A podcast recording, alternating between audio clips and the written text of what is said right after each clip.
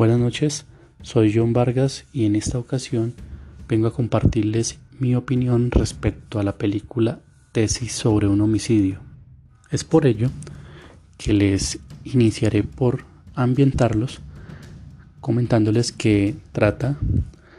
sobre un profesor muy experimentado que sobrepasa ya los 50 años,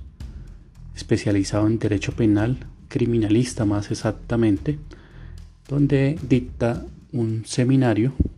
al que asisten un grupo significativo de alumnos, entre los que se destaca Gonzalo Ruiz. Eh, Gonzalo Ruiz es un joven de muy corta edad, oscila entre los 20 y 28 años, hijo de Felipe Ruiz, un ex juez muy amigo de Roberto Bermúdez, el profesor. También es pertinente mostrarles o ambientarlos en cuanto a una competencia que se libra entre docente experimentado con su alumno, muy brillante por cierto. Transcurre normalmente las clases en el claustro universitario y después de varias jornadas, un día específicamente, al frente de la Facultad de Derecho, se presenta un homicidio al que muy rápidamente concurren tanto profesor como alumnos. Es así como Roberto, el profesor, al ser muy cercano al subcomisario que viene a hacer los primeros actos de en cuanto a la escena del crimen, puede o tiene acceso a mirar de con más cercanía eh, dichos hechos. Por tal motivo, teniendo en cuenta que este homicidio se presenta muy cercano a la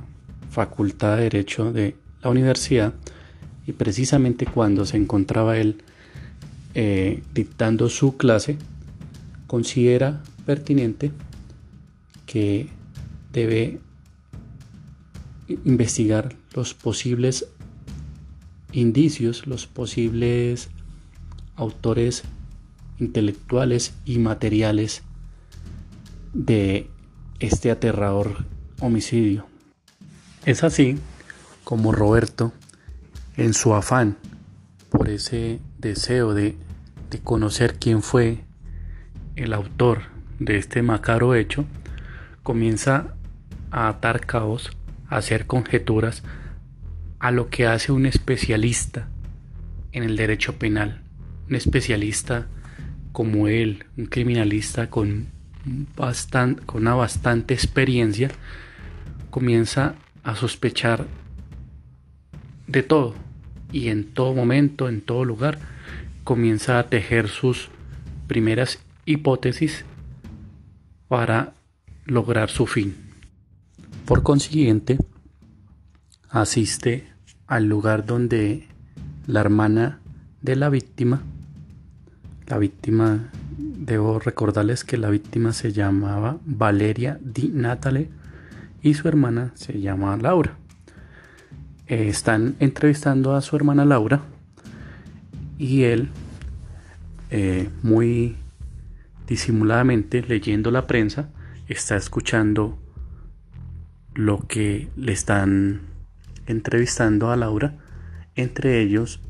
eh, toma nota o escucha muy bien la dirección del lugar de residencia de Laura para posteriormente ir y visitarla y ofrecerle su ayuda para esclarecer el caso. Es así como comienza a averiguar muchas cosas de su, de, con Laura de su hermana para poder ir buscando el fin que se trazó desde el principio, que es buscar el autor de este homicidio. Les recuerdo también que este es un homicidio bastante eh, complejo. Tuvo, eh, fue eh, herida con arma blanca, le inyectaron formol con el fin de no poder, que no se pudiera determinar la hora de su deceso exactamente y así imposibilitar averiguar con mayor claridad, con mayor certeza los hechos. Por ende, Roberto eh, continúa buscando muchas, eh, uniendo muchos eslabones que consideraba que debía hacerlo, entre ellos notando que una cadena, una mariposa, le apareció a la, a la pero si ella fue asfixiada, como se dice en el, en el dictamen forense, pues no hay, no hay lugar, o sea, hay cierto eh,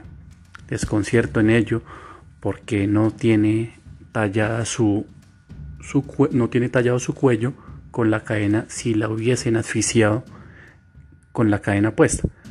por lo que él deduce que la cadena fue puesta después de ya estar muerta, después de ya haber sido asesinada. De esa manera comienza a tomar mayor fuerza y desconfianza, comienza a desconfiar o comienza a abrir su hipótesis muy fundamentada, muy direccionada hacia Gonzalo, hacia este estudiante eh, brillante en razón a las posturas o a las críticas que tenía Gonzalo sobre la justicia. Recuerda Roberto cuando en la exposición de uno de sus libros eh, Gonzalo le hace la siguiente apreciación, donde dice que los jueces no hacen justicia, solo se limitan a traer, a hacer cumplir la ley y que ésta solo trata de proteger a los más poderosos. Eh, también comienza a notar muchas cosas raras como que Gonzalo hubiese viajado desde París hasta Buenos Aires por un seminario. Comienza a asociar todo esto y para él su principal sospechoso, su principal, eh, el principal autor de este homicidio viene siendo Gonzalo. La película, por último, eh, no termina eh, Gonzalo por, por poder, eh, Gonzalo por quererse mostrar